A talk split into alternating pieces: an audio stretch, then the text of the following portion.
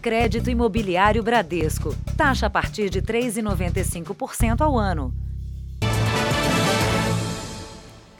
Boa noite. Boa noite. O pior momento da pandemia no Brasil castiga fortemente o mercado de trabalho. E os pequenos negócios, a pequena indústria entre eles, são os que mais sofrem. Você vai conhecer agora os dados de uma nova pesquisa encomendada pelo setor. É, o estudo não dá muita esperança sobre uma retomada a curto prazo, a não ser que a vacinação contra a Covid acelere. Essa é a aposta das micro e pequenas indústrias. Até o início de 2020, os negócios do Fábio eram uma festa. Mas com a pandemia. A gente acreditou que ia ser uma coisa que ia durar uns dois, três meses, né? Acabou que o nosso ramo teve que parar e está sem perspectiva de voltar. Ele tem uma pequena indústria de bonecos e artigos para decoração.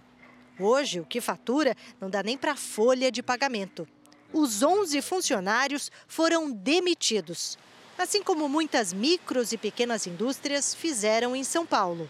De acordo com o sindicato, quase metade começou 2021 com menos funcionários que no ano passado. Uma em cada três demitiu mais de cinco. É muito angustiante. A gente não tem perspectiva, a gente não tem referência. Hora dá lockdown, fecha tudo, hora abre, e a gente não sabe quando que vai voltar.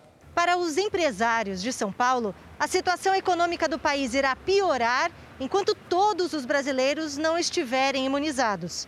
74% reclamam do ritmo da vacinação. Eles ainda prevêem alta no desemprego.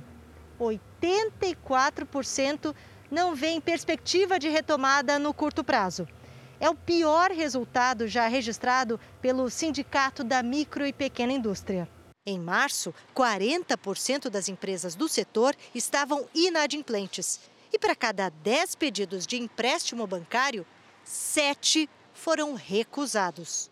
E o gerente do banco quer saber quanto você faturou nos últimos 12 meses. Exatamente os 12 meses da pandemia, onde você teve fechado ou impedido de trabalhar ou perda de faturamento e volumes em função da própria pandemia. E aí você usa uma fórmula velha para um problema novo, ou seja, o crédito é negado. Fábio também ouviu um não Hoje, usa reservas da futura aposentadoria para manter o negócio da família. Quanto mais tempo se arrasta sem que a receita retorne a patamares próximos, meramente próximos do que era, a gente vai criando dívida. Então, em três meses, se as coisas não tiverem alguma, alguma resposta, alguma, algum financiamento especial do governo, a gente começa a entrar num buraco cada vez maior. Veja agora outros destaques do dia. Ministério da Saúde entrega quase 7 milhões de doses de vacina a estados e municípios. Em feira pecuária, presidente comenta número menor de multas ambientais e de invasões no campo. 1 de maio registra manifestações pró-governo em cidades de todo o Brasil. Depois do impeachment de Wilson Witzel, Cláudio Castro toma posse como governador do Rio de Janeiro. Índia é o primeiro país a registrar mais de 400 mil casos de Covid em 24 horas. E os 27 anos do acidente em que perdemos Ayrton Senna.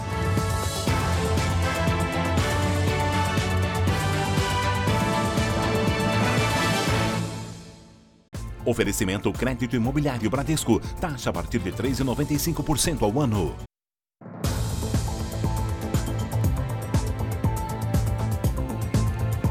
Já estamos juntos para você saber que conseguir um estágio nunca esteve tão difícil, mesmo para aqueles estudantes mais bem preparados. Exatamente. De novo, este é um impacto da pandemia. A oferta de vagas de estágio caiu 34% na comparação entre o começo do ano passado e deste ano. Em tempos de crise, as vagas de estágio nas empresas estão entre as primeiras a serem cortadas. Levantamento do CIEE, Centro de Integração Empresa-Escola, revela uma redução nesse tipo de programa. Nos três primeiros meses de 2020, quando a Covid-19 ainda não havia impactado o mercado, foram contratados 88.600 estagiários. Já no primeiro trimestre deste ano, 58.400. 34% a menos. Se você tem menos oportunidades de estágio, você tem também, ao mesmo tempo, menor oportunidade de qualificação dessa futura, dessa mão de obra é, que no futuro acaba refletindo em, em, em produtividade. Estudante de gestão ambiental, Ana Carolina adiou em um ano a formatura.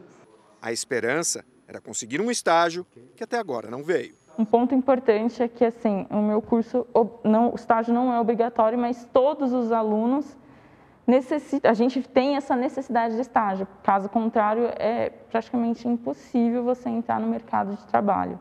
Esta rede de estabelecimentos de ensino presente em seis estados brasileiros reflete bem esse cenário. Em 2019, antes da pandemia, contratou 187 estagiários. No ano passado, apenas 59, uma queda de quase 70%. Segundo o CIE, há uma tendência de recuperação. A expectativa é que esse mercado se estabilize a partir do terceiro trimestre deste ano. A dica é aproveitar o tempo para se preparar. A gente sabe que o estagiário já está estudando, mas qualquer formação extra que ele possa adquirir, principalmente hoje ligada à tecnologia, a redes sociais, é super válida. A gente não desiste, até, até o, o último momento, tô tentando, sabe? O Ministério da Saúde distribuiu hoje quase, quase 7 milhões de vacinas contra o coronavírus, 6 milhões e meio da AstraZeneca Oxford e 420 mil doses da Coronavac. A entrega da Coronavac ameniza, mas ainda não é suficiente para garantir a aplicação do reforço em todas as pessoas que estão na fila. Seu Erni, de 67 anos, recebeu a primeira dose da Coronavac há mais de um mês já deveria ter tomado a segunda aplicação, mas até agora não conseguiu. Ele disse que o, chegou a vacina, mas esgotou, esgotou já. Acabou a vacina. Estão esperando a próxima, a próxima chegada. O atraso na entrega dos insumos vindos da China para a fabricação no Instituto Butantan retardou a distribuição em todo o país. Hoje, o Ministério da Saúde enviou 420 mil doses do imunizante aos estados. Minas Gerais recebeu mais de 30 mil doses. Goiás, 11.800 doses. O Pará, 9.400 e o Ceará, 11.600 doses. Em Fortaleza, o novo lote não vai dar para as 38 mil pessoas que deixaram de tomar a vacina na quinta e na sexta-feira, quando o estoque acabou. O novo lote da Coronavac também chegou ao Rio Grande do Sul e ainda não foi distribuído aos municípios. São 22.800 doses, o que representa apenas 5% do necessário. Durante o sábado, os postos de saúde aplicaram apenas a primeira dose do imunizante da Fiocruz.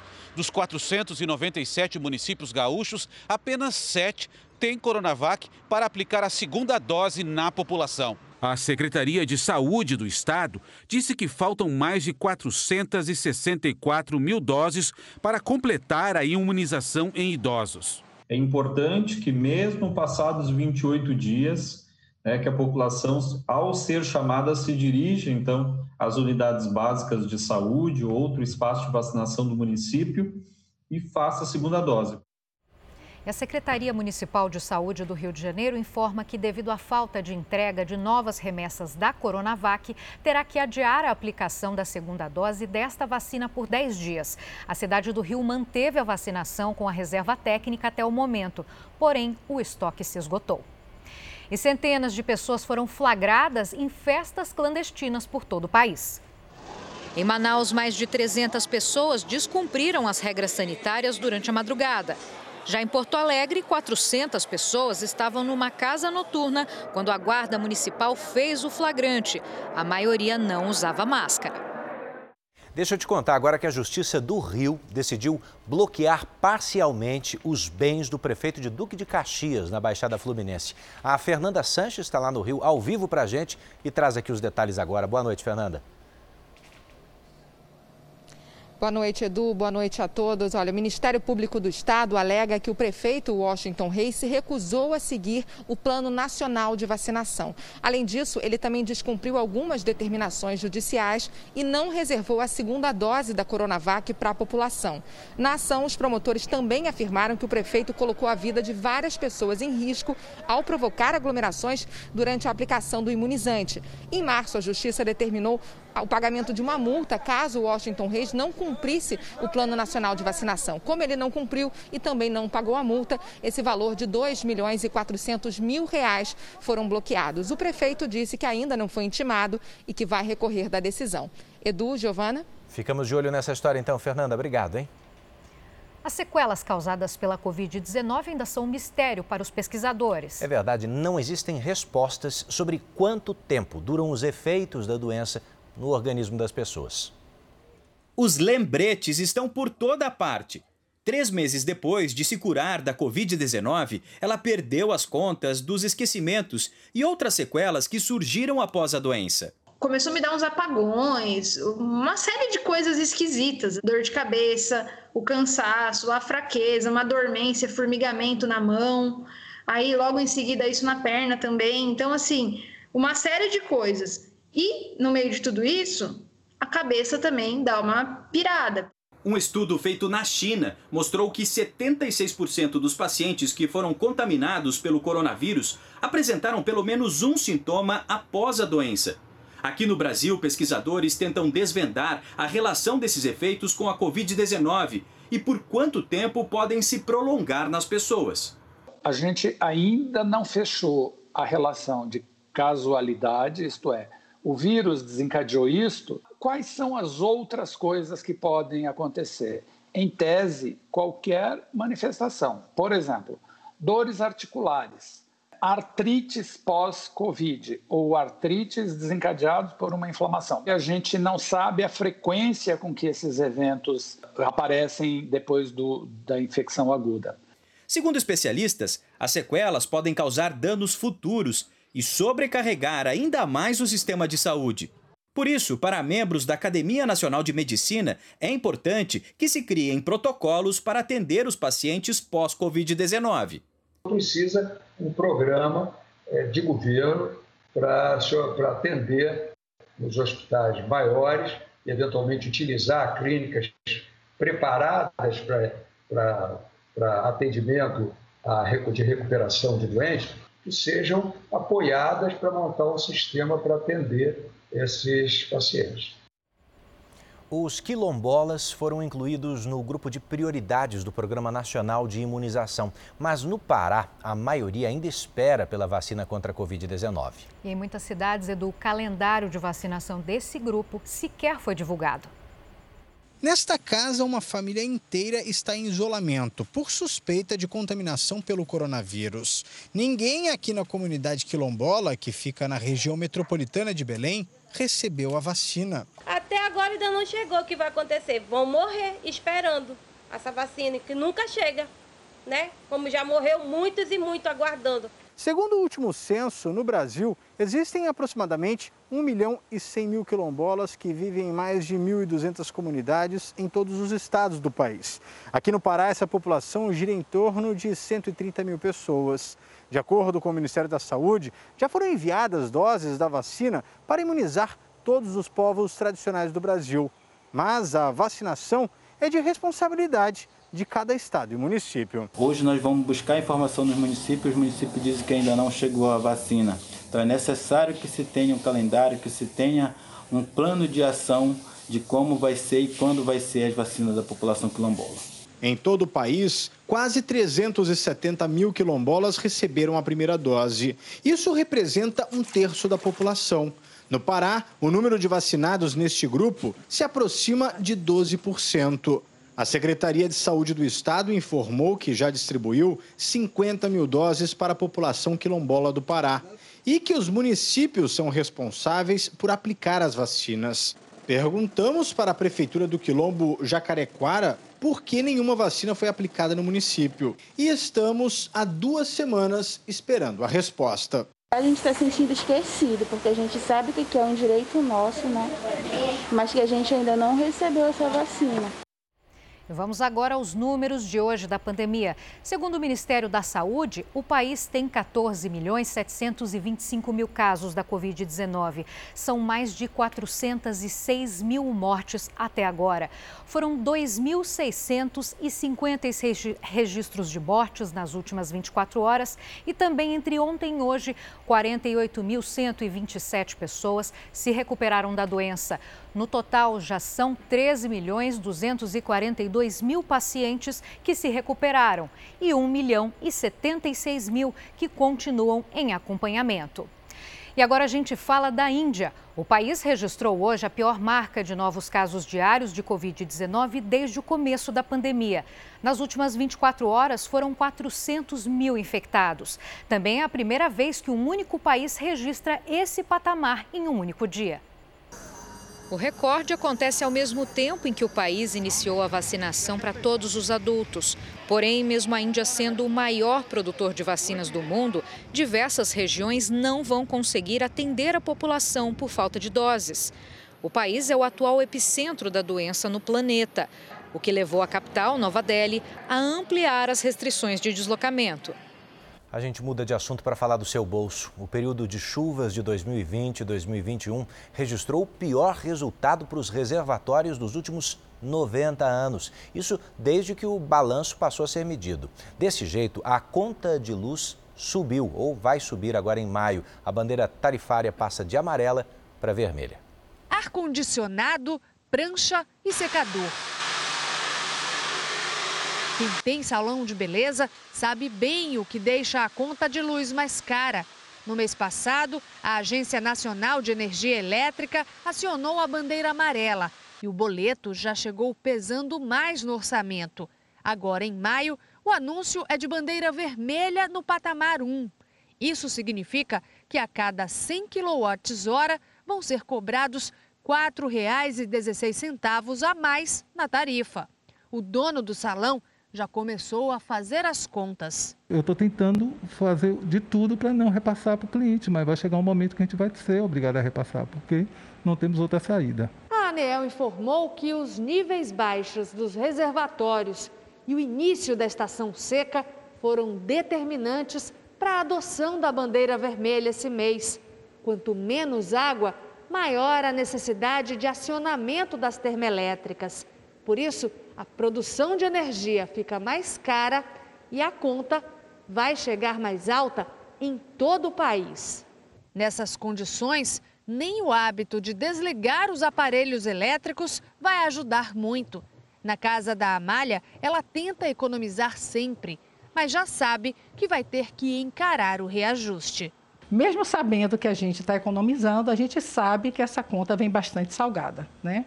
Eu fico pensando também naquelas pessoas que não têm condições. Né? Como é que vão pagar essa, essa conta de energia elétrica?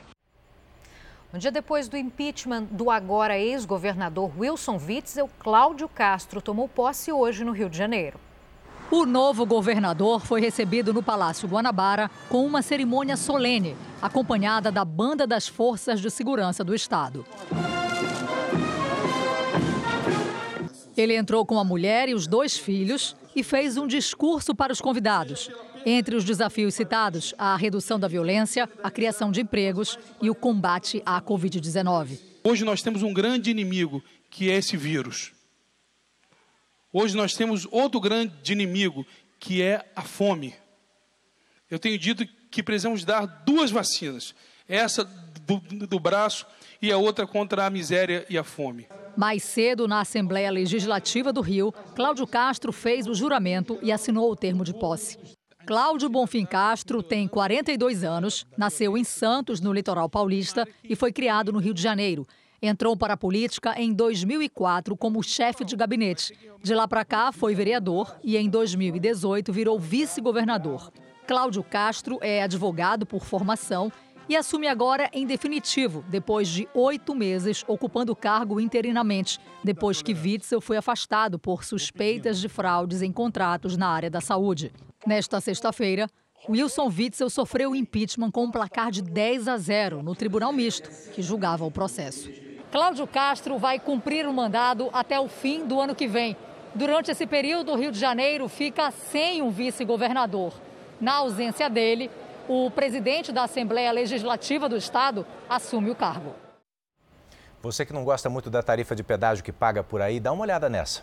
As empresas que administram os pedágios nas estradas do Paraná teriam recebido indevidamente mais de 9 bilhões de reais nos últimos 20 anos. E o valor teria sido arrecadado com base em obras que nunca foram realizadas. Quem passa pelos pedágios das estradas do Paraná pagou por obras que não existem. Essa é a conclusão da Agência Reguladora do Estado. Um levantamento detalhado das planilhas das seis concessionárias que atuam nas principais rodovias do estado mostra as irregularidades. Os contratos, assinados em 1997, previam aumento das tarifas conforme um cronograma de duplicações. Muitas delas nunca saíram do papel. Mesmo assim, quase 10 bilhões de reais teriam sido cobrados irregularmente dos usuários. O incentivo que você prevê no contra, num contrato de concessão para que a concessionária é, duplique as pistas que até então são simples e com isso ela recebe um valor a mais de, na tarifa. Né? É, Verificou-se que no caso das concessões paranaenses, estava se cobrando quando as, as pistas duplas não tinham sido concluídas ainda pelas concessionárias. Para se ter uma ideia, a cobrança irregular nas tarifas corresponde a 22% do total faturado pelas concessionárias nos últimos 23 anos. Para compensar parte das perdas, a AGEPAR abriu processo contra todas as concessionárias e determinou a suspensão do reajuste do pedágio. A ideia é dar um desconto nos preços para ressarcir os usuários. Mas até agora isso não aconteceu. As concessionárias conseguiram liminares na justiça que garantiram o reajuste da tarifa no ano passado. A agência reguladora espera agora ter uma solução antes do final do ano. Os contratos atuais terminam em novembro. O nosso entendimento foi: deve ser calculada uma tarifa nova pelo DR, no mínimo possível, até o final da execução do contrato, de modo que nesse período se ressarça, ainda que de forma mínima, o usuário daquilo que ele pagou a mais durante esse período anterior. Procuradas, as concessionárias dizem que não existem irregularidades. Alegam que algumas das obras questionadas pela agência foram retiradas dos contratos e outras dependem de desapropriações para a conclusão das obras. Amanhã faz 10 anos desde a morte do terrorista Osama Bin Laden em uma operação militar americana. Na véspera da data, os Estados Unidos começaram hoje a última fase para a retirada de tropas do Afeganistão. A operação deve pôr fim à mais longa guerra travada pelo país, mas também pode marcar o início de um período de incertezas na região. Foi um sábado de alerta para possíveis ataques contra as tropas americanas no país. Hoje seria o prazo final para a saída de todos os soldados estrangeiros do Afeganistão, segundo acordo assinado entre os militantes do grupo Talibã, que controla boa parte do território afegão, e o ex-presidente Donald Trump, em fevereiro do ano passado. O plano de retirada foi mantido pelo atual presidente americano Joe Biden, mas só será concluído em setembro. O atraso irritou as lideranças do Talibã, que alertou para o que chamou de possíveis contra-ataques às tropas estrangeiras. Uma onda de violência tomou conta do país nas últimas semanas, deixando mais de 100 integrantes das forças de segurança afegãs mortos. Mas o conselheiro de Segurança Nacional garantiu hoje que o Afeganistão é capaz de se proteger sozinho. Os Estados Unidos e seus aliados invadiram o país em resposta aos ataques de 11 de setembro de 2001, quando o Talibã se recusou a entregar Osama Bin Laden, mentor dos atentados. Os extremistas logo caíram, mas nunca perderam totalmente o poder. Passados quase 20 anos, cerca de 2.500 soldados americanos continuam no Afeganistão, assim como 7 mil militares aliados da OTAN, a Organização do Tratado do Atlântico Norte. Segundo o Pentágono, em uma ação coordenada, todos começaram a ser retirados e a operação ocorre como planejado. Mas para o Afeganistão, o futuro é incerto. Amanhã completam-se 10 anos da morte de Osama Bin Laden e a saída das forças estrangeiras do país abre caminho para que Al-Qaeda e o Talibã voltem a se unir. A seguir, as manifestações pró-governo que marcaram o Dia do Trabalho em todo o país. E também o excesso de buracos nas calçadas, um problema para quem anda com pressa e distraído.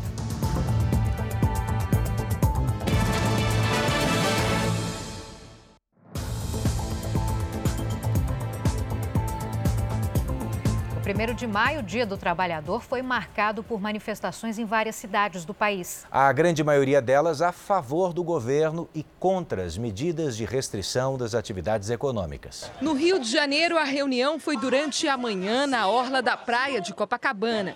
Alguns moradores estenderam bandeiras do Brasil nas janelas para incentivar. As manifestações foram marcadas no Dia do Trabalho para defender a volta das atividades normais e criticar as medidas de isolamento social decretadas por causa da pandemia do coronavírus. Não aguentamos mais, estão pisando na cabeça do povo. Durante a tarde também houve protesto no centro do Rio. Desta vez contra o governo federal. Em São Paulo, apoiadores do presidente Bolsonaro ocuparam todas as faixas da Avenida Paulista.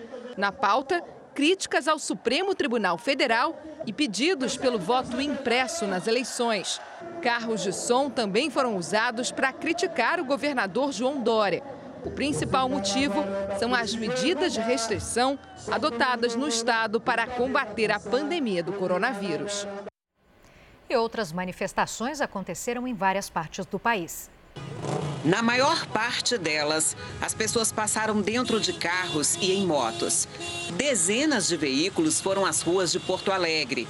O mesmo aconteceu em Manaus. Em Curitiba, os manifestantes também criticaram o fechamento de atividades econômicas. Florianópolis também foi palco de atos pró-governo. Aqui na capital mineira, os apoiadores do presidente Jair Bolsonaro se concentraram na região central da cidade. O ato foi encerrado aqui na Praça 7 no início da tarde. De carro e a pé, com bandeiras do Brasil e roupa verde e amarela, os manifestantes exibiram faixas a favor do voto impresso. Segundo os organizadores, cerca de 5 mil pessoas participaram do movimento em Belo Horizonte. Um homem foi preso depois de atirar ovos da janela do apartamento em direção aos manifestantes. Em Campo Grande, cerca de 300 veículos percorreram as ruas do centro da cidade. Em Brasília, o presidente Jair Bolsonaro sobrevoou a esplanada dos ministérios, onde também aconteceu uma manifestação de apoio ao governo. Antes, ele participou de um evento do setor agropecuário. O sobrevoo aconteceu no fim da manhã. O presidente estava acompanhado do ministro do Gabinete de Segurança Institucional, general Augusto Heleno. Manifestantes a favor do governo tomaram o gramado central da esplanada dos ministérios com faixas, cartazes e carros de som. A carreata, no sentido Praça dos Três Poderes, ocupou mais de dois quilômetros de pista. Com a ministra da Agricultura, Tereza Cristina, o presidente Jair Bolsonaro também participou da tradicional Feira de Gado em Uberaba, Minas Gerais. Durante a videoconferência, Bolsonaro falou sobre as quedas no número de multas ambientais e também sobre invasões a propriedades rurais. Nós aqui preservamos o direito à propriedade privada. Ela realmente é tudo para nós essa garantia, essa segurança é que nos dará a independência econômica e dias melhores ao nosso, nosso povo. O nosso governo também, poucas invasões tivemos no campo. Que tivemos, então, é a perpiscácia de buscar minar os recursos para o MST. Acabamos com o repasse de ONGs para eles. Então, eles perderam bastante força e deixaram de levar o terror ao campo. Os senhores também, nosso governo, tiveram uma participação do, do, do IBAMA e CMBio sem agressões.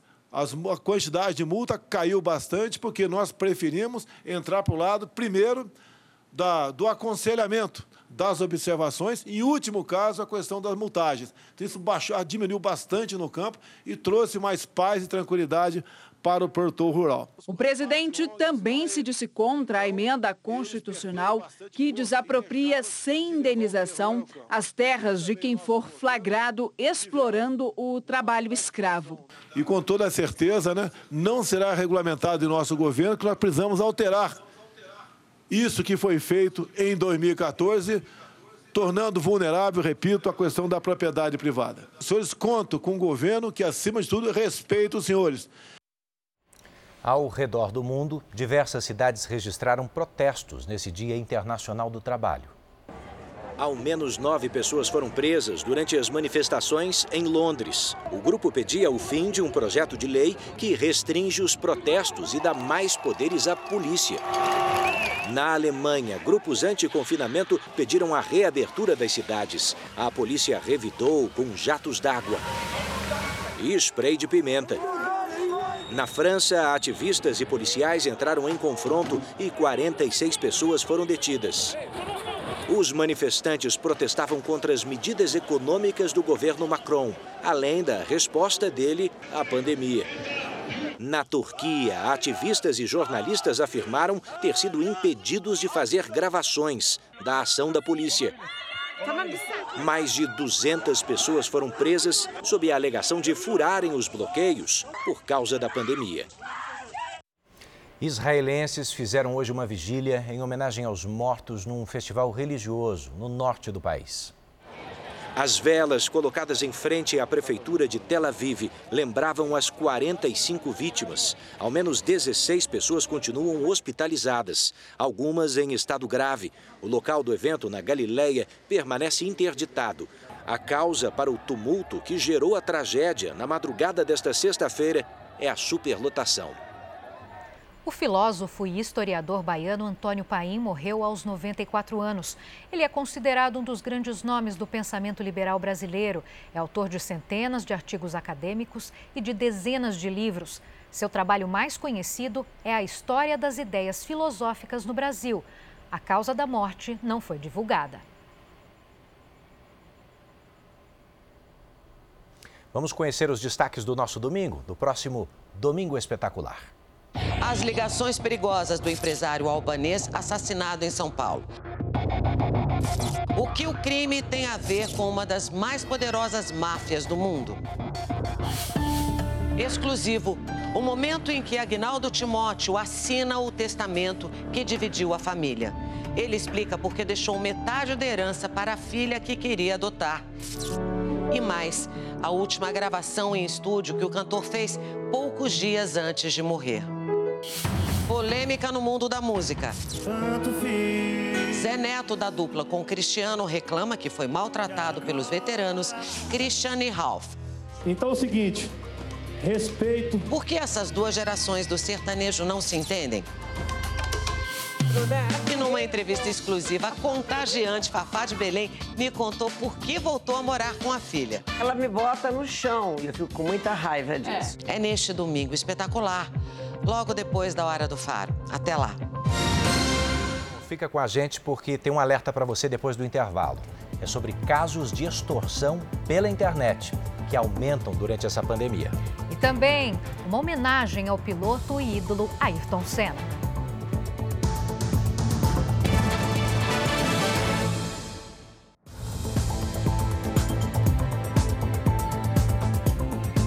Estamos de volta para você saber que o número de casos de extorsão pela internet cresceu no Brasil agora durante a pandemia. E os especialistas fazem um alerta: é preciso chamar a polícia e não ceder aos, aos golpistas.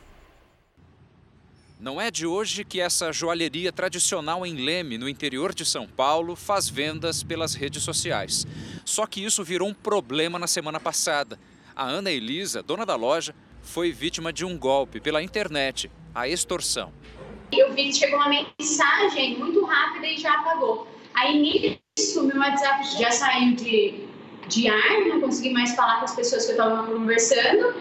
E aí, de repente, já começou todas as minhas redes sociais já sair do login.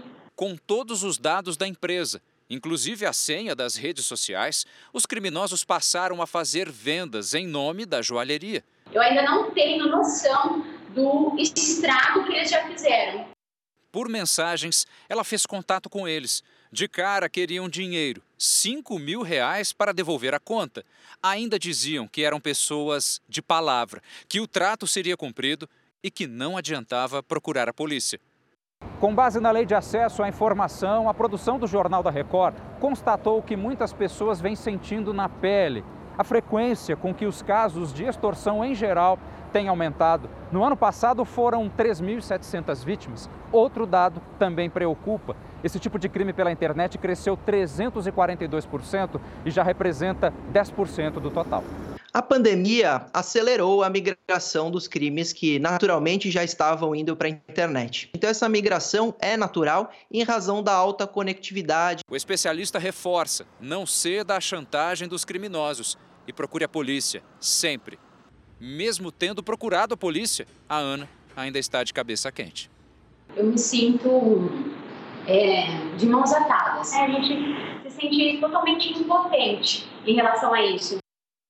Quem anda pelas ruas da região metropolitana de São Paulo já reparou no excesso de buracos, principalmente nas calçadas. Pois é, por quê? Porque os criminosos têm como alvo as fiações e as tampas das caixas de serviço. Um perigo para quem está com pressa e distraído. Imagine dobrar a esquina com pressa e encontrar esse buraco no caminho. É uma situação que se repete em muitas ruas de São Paulo as tampas de ferro de concessionárias de luz, água e banda larga viraram alvo de assaltantes. Ou seja, o principal problema é a informalidade que os estabelecimentos de sucata possuem e acabam propiciando que pequenos usuários de drogas e, e moradores de rua se valam disso para a prática do furto. Da falta de solução, são os moradores, muitas vezes, que improvisam um jeito de evitar acidentes. Acabei de passar ali na, perto do ponto do ônibus, onde entrei no ônibus. Está lá na rua, um pedaço lá que tiraram, colocaram uma madeira e dois cones assim, está lá. Uma vez eu quase que eu caí dentro do buraco, é perigoso.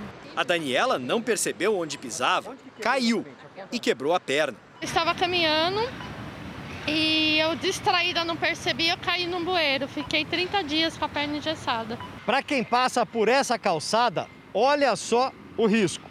Sem a tampa, o cabo está para fora e a pessoa pode enroscar o pé aqui e levar um tombo. Mas aí, quem passa consegue escapar, segue em frente. E logo, poucos metros aqui, ó, depois, mais um buraco aberto. Aí, se a ideia é atravessar a avenida, tem outro. E esse é maior ainda, hein? Tem um cone aqui que alguém colocou, pelo menos, para sinalizar. E se a pessoa precisa chegar ali, ó, no ponto de ônibus, vai ter que tomar cuidado porque no meio do caminho tem mais um buraco aberto. Fios de cobre que estão dentro de algumas caixas de serviço também podem ser o motivo do roubo. Na região metropolitana de São Paulo, a companhia de saneamento gastou no ano passado 170 mil reais para repor 715 tampas. A concessionária de energia elétrica registrou só no primeiro trimestre deste ano 25 furtos. Nesse mesmo período, a Prefeitura de São Paulo informa que fez a reforma ou troca de 823 tampas. As imagens mostram que a reposição pode demorar. Nessa calçada, quem fez o reparo foi uma oficina mecânica da rua. Para quem está todos os dias nas ruas, o conserto tem que ser rápido. E aí, se você depois se machuca e move uma ação contra a prefeitura, vai durar anos para você receber. Então, ninguém está nem aí. Perigo. O peso de uma carreta com 70 toneladas de milho fez uma ponte desabar no interior de Minas Gerais. O vídeo mostra o momento do acidente. Segundo a Polícia Militar, além do caminhão, uma moto também caiu no rio que passa embaixo da ponte. Ninguém se feriu. Apesar de ser antiga e estreita, era por ela que passava a maior parte da produção de grãos da região. A carreta demorou 15 horas para ser retirada. Voltamos a falar da pandemia. Os registros de morte por Covid-19 cresceram 40% no primeiro trimestre deste ano em relação ao mesmo período do ano passado. Sem velórios e com enterros rápidos, há menos tempo para os parentes assimilarem a morte. Para aliviar a dor das famílias, voluntários da Igreja Universal levam palavras de conforto em cemitérios. O momento é de silêncio, introspecção. O luto pela perda de alguém especial ficou ainda mais difícil desde o início da pandemia. Velórios com poucas pessoas da família se tornaram um protocolo sanitário e quando falta a presença de alguns, de quem menos se espera, as palavras vêm como abraços. Ellen e três pessoas da família foram infectadas pelo coronavírus. O tio, de 55 anos, não resistiu. Após a despedida, a emoção apertou e Roseli apareceu. Qualquer palavra de conforto, qualquer palavra de Deus, eu acho que é bem-vinda. O número de óbitos cresceu 40% no primeiro trimestre desse ano em relação ao mesmo período do ano passado. Se não faltam casos, sobra a empatia. Mais de 2 mil voluntários em todo o Brasil se unem para levar serenidade e conforto a quem mais precisa. O programa Consolador da Igreja Universal existe há mais de cinco anos. Todos os sábados, voluntários visitam cemitérios e unidades do Instituto Médico Legal. No estado de São Paulo, o projeto atende 193 cemitérios municipais, 21 na capital paulista. A expectativa dos organizadores é atender mais de 8 mil pessoas em um único dia. O responsável pelo projeto conta que o trabalho foi reforçado desde o ano passado.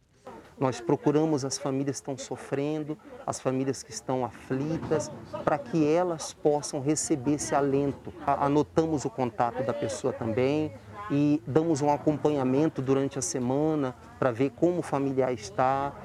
Para este psicanalista, o luto na pandemia é ainda mais doloroso. A distância entre as pessoas pode dificultar o processo de recuperação o luto ele tem várias etapas, né? E esse momento de, de, da negação da morte, da tristeza, a gente se apega às vezes a, a questões emocionais, boas lembranças, mas a fé, o entendimento e, e as boas práticas, bons pensamentos ajudam a diminuir essa dor. Roseli já perdeu as contas de quantas pessoas acolheu nesse período. É grandioso esse trabalho, né? a gente passa a palavra e a gente vê a resposta. Mesmo não podendo tocar, mas a palavra acalma, toca na alma, no coração, no sentimento da pessoa. Muito importante esse trabalho. Vamos falar agora do seguinte: o Ministério da Saúde recebeu hoje um lote com 220 mil doses da vacina Oxford, do consórcio COVAX Facility. A Catarina Ron está no Aeroporto Internacional de Guarulhos, onde as vacinas estão armazenadas. É o início de uma nova fonte de imunizantes, não, Catarina? Boa noite. Boa noite, Edu, Giovana. É sim. Essas 220 mil doses fazem parte de um total de 3 milhões e 900 mil doses. A entrega desse lote completo será concluída amanhã com a chegada de outros dois voos. Eles vão ser recepcionados pelo ministro da Saúde, Marcelo Queiroga, e também pelo representante da Organização Pan-Americana da Saúde. Em seguida, essas vacinas vão ser distribuídas a estados e municípios conforme o Plano Nacional de Imunização. Edu? Giovana. Obrigado, Catarina. Vamos aproveitar essa notícia para mostrar para você como está o andamento da vacinação em todo o Brasil. Somadas as aplicações da primeira e da segunda doses, mais de 463 mil pessoas receberam a vacina contra o coronavírus, isso nas últimas 24 horas. Hoje o Brasil tem 31 milhões 799 mil doses aplicadas da primeira, né? Na primeira dose, perto de 16 milhões de pessoas que já completaram, portanto, a imunização recebendo a segunda dose. Vamos dar uma passada pela realidade em São Paulo. 7 milhões 589 mil pessoas receberam a primeira dose da vacina, representando aí um total de 16% dos moradores do estado. O Rio Grande do Sul, que enfrenta a falta de vacinas na maioria das cidades, imunizou até o momento mais de 2 milhões 272 mil moradores, ou seja, quase 20% dos gaúchos. E no Ceará, enquanto isso, 1 milhão 330 mil pessoas foram imunizadas com a primeira dose. 15% praticamente da população. Em Roraima, os vacinados com a primeira dose são pouco mais de 66 mil pessoas, o que significa 10,6% dos moradores. Bom, no portal R7 você pode acompanhar a situação de todos os estados, aí de onde você mora, num mapa interativo como esse. O inverno ainda não chegou, mas o frio já está dando as caras. E com ele vem as doenças respiratórias. Com a pandemia, muitos sintomas se confundem e os médicos são unânimes. É importante também se vacinar contra a gripe. Joana sofre de bronquite asmática e aos quatro meses foi internada com pneumonia. Ela teve a doença outras seis vezes. Na última, ficou 16 dias no hospital. Quando chega o frio, a Ana fica agoniada. Evita sair de casa, né? Sempre usando máscara. Como agora tá entrando frio, sempre tá agasalhada, justamente para evitar ficar pegar um resfriado, porque qualquer resfriadinho para ela já é perigoso, né? O inverno começa em 21 de junho. Em Caxias do Sul, a mínima do ano passado foi de 2 graus. E este ano já fez 9 graus em abril. Morador de lá, o cientista de dados alerta. Em 2019, o Brasil chegou a ter quase um caso de síndrome respiratória aguda grave por 100 mil habitantes, no pico das infecções. Em 2020, saltou para 11 casos por 100 mil. E este ano já bateu em 20 casos por 100 mil. E isso bem antes do inverno. A família do Isaac já decidiu que no Dia das Mães deste ano não vai ter o tradicional almoço. Uh, se não tiver medidas de distanciamento, máscara, tudo aquilo que a gente já sabe, se não, a pessoa não se cuidar nos protocolos, o contato do caso ativo pode dar problema com o suscetível. Então, se a gente faz reuniões familiares, vai visitar a mãe e faz aquele né, o almoço de família, aquela coisa, aquilo pode criar essa situação mais janelas fechadas em casa, no transporte público e no trabalho, por causa do frio. O resultado é previsível. Porque no inverno a gente aglomera, fica fechadinho e a respiração da gente pega mais gente. É isso que o, o que o inverno faz, é isso. O vírus não gosta do frio, do quente, para o vírus temperatura é, não tem nada a ver. Entre janeiro e abril deste ano, as mortes por síndrome respiratória aguda grave chegaram a 5.609, bem mais que nos dois anos anteriores. O maior risco, especialmente para os idosos, é a pneumonia viral. A pneumonia viral grave é uma complicação da, do, da gripe, né? Da influenza, né? E seus diversos tipos, né? E uma pneumonia, a pneumonia viral ainda não tem tratamento específico. Os médicos sugerem que nesta época do ano, mesmo quem sentir o mais simples dos sintomas deve ser testado. Quem não testar deve se isolar e deve deixar, se não houver possibilidade, deve deixar correr pelo menos 10 dias dessa situação até que ele possa voltar a alguma atividade. Isso é muito importante. Agora, se testar, é mais seguro. Muita gente que já tomou a vacina contra a Covid ou está esperando a primeira dose se pergunta se deve tomar também a vacina contra a gripe. A resposta dos médicos é sim. A vacinação para quem tem mais de 60 anos começa no dia 11 de maio. No consultório do Dr. Mauro, já começaram a aparecer muitos casos de doenças respiratórias que não são Covid. Tem pessoas que estão tendo a infecção por Covid e elas ficam mais predispostas a ter outras infecções respiratórias, daí a grande importância de, por exemplo, vacinar contra a influenza. E tem pessoas que estão esquecendo de vacinar contra a influenza, pode adquirir influenza, cair a resistência, porque a influenza faz cair a resistência, e essas pessoas vão ficar mais predispostas a ter Covid e provavelmente ter com maior gravidade. Várias capitais tiveram recorde de frio. Em São Paulo, a mínima foi de 13,9 graus, a menor temperatura registrada este ano. Eu senti, Mari. E você? O frio continua? Boa noite. Boa noite. Estou sentindo até agora, Giovana. Boa noite para você, Edu, e a todo mundo. Essa combinação de sol e friozinho continua aqui no sudeste do país. Amanhã, tempo firme em todo o centro-sul e em boa parte do Nordeste também.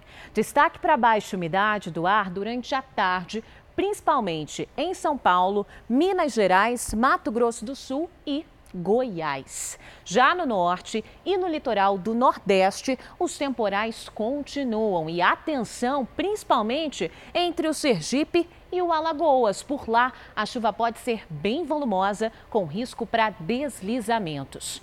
Na segunda-feira, uma frente fria avança pelo sul do país e muda completamente o tempo lá no Rio Grande do Sul.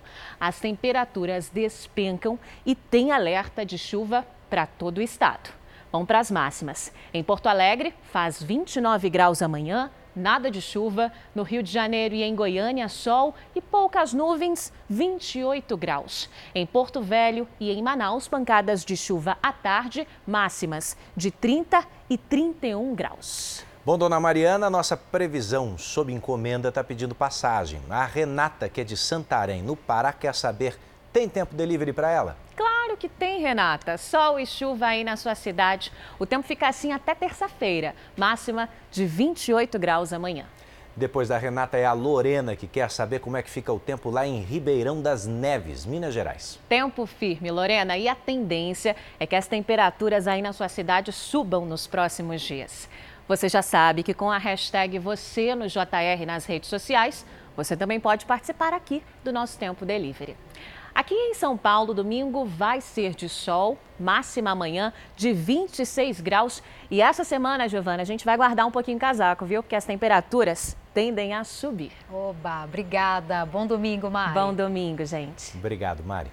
E olha aqui, ó, o Mato Grosso do Sul nem se recuperou dos estragos provocados pelos incêndios florestais do ano passado e já tem que se preparar para a próxima estiagem. Por isso mesmo, o Corpo de Bombeiros do Estado está formando a primeira turma de soldados com qualificação específica para prevenção e combate ao fogo na vegetação. Militares em combate na luta contra o fogo. O acampamento dos bombeiros foi levantado numa fazenda próxima à capital, Campo Grande. São homens e mulheres recém-formados que, desde o início da semana, estão aprendendo a lidar com o fogo em áreas de vegetação. É imprevisível, assim, o vento muda e, muda toda toda a preparação de combate, né? Tudo aquilo que foi planejado tem que, tem que ser mudado em questão de segundos. Às vezes a fumaça cerca a gente e você desorienta, então é importante você ter um psicológico bem centrado para saber da onde você veio, a sua rota de fuga Todos esses bombeiros em treinamento vão integrar a força-tarefa de combate a incêndios florestais. Este ano, as chuvas aqui em Mato Grosso do Sul estão abaixo da média, o que levanta o alerta para a frente de estiagem que está por vir e que coloca em risco áreas de reserva no Cerrado e também no Pantanal. Ano passado, as queimadas destruíram só no Pantanal mais de 4 milhões e meio de hectares nos estados de Mato Grosso do Sul e Mato Grosso, 30% de todo o bioma foi consumido pelo fogo. O governo de Mato Grosso do Sul já sinalizou que vai decretar situação de emergência a partir deste mês por conta do baixo volume de chuva. E à medida que o fogo avançar pela vegetação seca, a força-tarefa do Corpo de Bombeiros estará pronta para entrar em ação. A ideia do combate é que a gente consiga não é preservar o meio ambiente e preservar o nosso bem maior da corporação, que são os nossos recursos humanos. E a safra de nós pecan, hein, na região sul do país, deve ser recorde esse ano. Exato, e é uma boa notícia para os produtores, também para o mercado de trabalho, já que mais de 3 mil trabalhadores devem ser contratados para a colheita. É com o abraço dessa espécie de guarda-chuva que a colheita de noz pecan começa. Os pés de nogueira carregados apontam para uma safra histórica no país. A estrutura, ligada a um trator, agita as árvores e as nozes caem. Segundo estimativas do setor, mais de 3 mil pessoas são empregadas no período da colheita. A espécie exótica encontrada nos Estados Unidos e no México também encontrou no sul do Brasil as condições climáticas adequadas. Ela é um, uma planta subtropical, de clima subtropical. Né? Ela, ela precisa dessa alternância de climas, frio e quente. A noz pecan é considerada uma ótima fonte de fibras e minerais, com propriedades antioxidantes, que ajudam a reduzir o risco de câncer e doenças do coração. Cada nogueira costuma levar de 7 a 10 anos para dar frutos em quantidade e qualidade suficientes para a venda. De mais de 9 mil hectares no país, quase a metade ainda não chegou à fase comercial. Em outras palavras, se a safra de agora já está sendo histórica, imagine quando mais 5 mil hectares produtivos entrarem nessa conta. Hoje, a produção desse tipo de noz abastece o mercado interno. Com o crescimento, o setor está de olho no comércio internacional. Temos hoje ações eh, vinculadas ao Ministério da Agricultura para a abertura do mercado chinês. Paralelamente a essas ações, a, Confederação Nacional de Agricultura tem feito promovido rodadas de negociação para aproximar os possíveis compradores internacionais dos produtores brasileiros. A safra da nossa pecan deve durar aproximadamente 45 dias e muito em breve chegará na mesa dos brasileiros. É a agricultura salvando a pátria de novo, né? Bom, e do sul do Brasil a gente vai para o Japão, onde um grupo de projetistas criou uma maquete na cidade de Tóquio que demorou sabe quanto tempo para ficar pronta? Mais de 20 anos. É que são tantos detalhes que é possível ver prédios famosos, rodovias e até estações de trem. Quando o sol se põe, Tóquio, a capital japonesa, vai dando lugar a um espetáculo noturno. Como se a vida pulsasse em cada prédio, cada rua, cada canto da cidade. Apesar de estar reduzida em um milésimo do tamanho real, assim é Tóquio. As projeções na maquete de 200 metros quadrados passam informações sobre as principais rodovias e linhas ferroviárias. Os locais onde as pessoas estão mais concentradas e até mesmo a nivelação do terreno. Nunca imaginei ver Tóquio assim. Aqui temos as estações, os grandes prédios e aquela construção vermelha é a Torre de Tóquio. Quer ver como é na realidade? Assim é ela de pertinho. Construída em 1958, 333 metros de altura, um dos símbolos da capital. O projeto, batizado de Urban Lab, começou em 1998, quando a maquete passou a ser construída dentro de um edifício no centro da capital.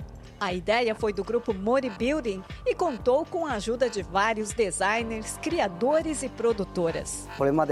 O objetivo é ajudar pesquisadores, empresas e governantes a projetarem o futuro de Tóquio, diz o diretor Shinji Takeda. Para um país constantemente atingido por tragédias naturais, como terremotos, tufões e enchentes, Takeda acha essencial conhecer os pontos fracos. A maquete é atualizada constantemente e consegue projetar consequências e soluções para o futuro dessa metrópole de quase 14 milhões de habitantes que vivem no espaço de pouco menos de 2.200 quilômetros quadrados.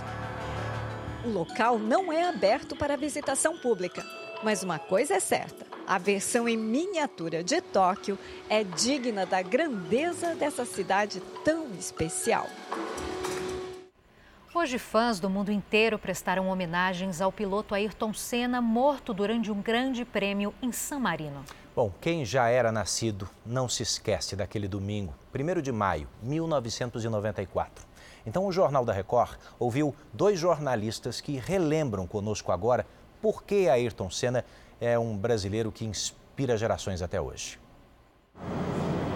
Há 27 anos, o luto no primeiro dia de maio cobre o mundo de tristeza. A morte que tirou de cena um dos maiores pilotos da história foi lembrada hoje. Nas redes sociais, muitas homenagens. Rubens Barrichello trouxe os registros do último encontro. Felipe Massa lembrou o ídolo universal. O acidente fatal que interrompeu uma das mais brilhantes carreiras da Fórmula 1 aconteceu justamente num autódromo que Ayrton Senna dominava. Em três anos ele tinha sido vitorioso lá, ganhando o Grande Prêmio de San Marino em 1988, 89 e 91. Naquele domingo, Senna completava a sétima volta quando perdeu o controle da Williams. Ele não conseguiu vencer a curva Tamburello e bateu contra o muro de proteção a 216 km por hora. Depois dos primeiros socorros e de ser levado a um hospital em Bolonha, Senna foi declarado morto. Investigações indicaram que houve uma ruptura na coluna de direção do carro. Colunista do portal R7, Silvio Lancelotti se lembra de como foi dar a notícia aos brasileiros. Mas eu confesso que foi devastador. Saber que você era o veículo de um mau agouro que iria entristecer todo o país. Aquele foi um dos piores dias da minha vida de profissional e também um dos piores dias da minha vida de pessoa. O jornalista Roberto Cabrini, da Record TV, cobria a Fórmula 1 em 1994. Na Itália, ele acompanhou de perto aqueles momentos dramáticos do piloto que deixou um legado para além do automobilismo. Pelo arrojo, pelo carisma, pela inteligência, pelo talento e principalmente pelo compromisso que ele tinha com a busca incessante pela perfeição. Uma morte precoce aos 34 anos que marcou o mundo da Fórmula 1. Ele não foi o piloto que mais venceu grandes prêmios, não é o piloto hoje que detém o maior número de pole positions, até porque os recordes do Ayrton Senna foram sendo sucessivamente batidos. Entretanto, ele continua sendo o mais espetacular piloto de toda a história da Fórmula 1. Senna morreu, a lenda vive sempre com a bandeira do Brasil no braço em cada vitória, para receber os abraços da torcida. Cabrini e Lancelotti disseram tudo. Jovem, talentoso, um espelho para todos nós. Segue assim. E tem mais histórias do piloto Ayrton Senna no podcast especial JR 15 Minutos. Celso Freitas conversou com o jornalista Roberto Cabrini e com o responsável pelo fã-clube Torcida Ayrton Senna, Marcos Vinícius dos Santos. Um bate-papo sobre a trajetória do piloto na visão de quem cobria a Fórmula 1 e de quem estava na torcida. O podcast, em duas edições especiais, você pode ouvir no r7.com, no Play Plus e aplicativos de áudio. Bom, o Jornal da Record está terminando. A edição de hoje na íntegra e também nossa versão em podcast estão no Play Plus e em todas as nossas plataformas digitais. Fique agora com os melhores momentos da novela Gênesis. Boa noite para você, obrigada pela sua audiência. Muito obrigado pela companhia, boa noite e a gente se vê amanhã, hein? No Domingo Espetacular. Até lá.